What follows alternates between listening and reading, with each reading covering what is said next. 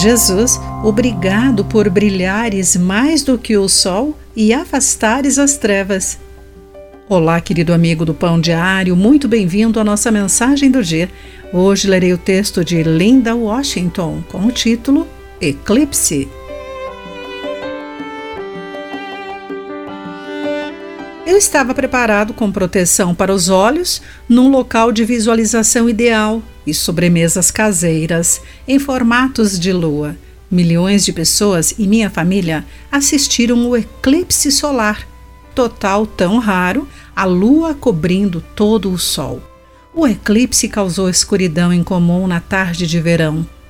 Embora para nós esse eclipse tenha sido uma celebração alegre e um lembrete do incrível poder de Deus sobre a criação, de acordo com Salmo 135, versículos 6 e 7, ao longo da história, as trevas durante o dia foram vistas como anormais e agourentas, conforme Êxodo 10, 21 e Mateus 27, 45, um sinal de que nem tudo é como deveria ser.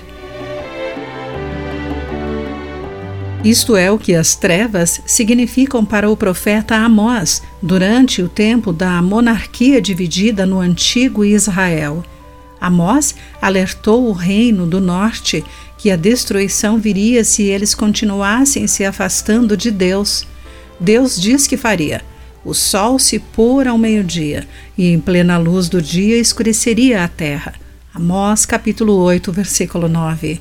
Mas o desejo e o propósito supremo de Deus era e é tornar todas as coisas certas. Mesmo quando o povo foi levado ao exílio, Deus prometeu um dia trazer um remanescente de volta a Jerusalém e consertar seus muros quebrados e restaurar suas ruínas. Mesmo quando a vida está mais sombria, como Israel, podemos encontrar conforto em saber que Deus está agindo para trazer luz e esperança de volta a todas as pessoas, de acordo com Atos capítulo 15, versículos entre 14 e 18, e também Apocalipse 21, versículo 23.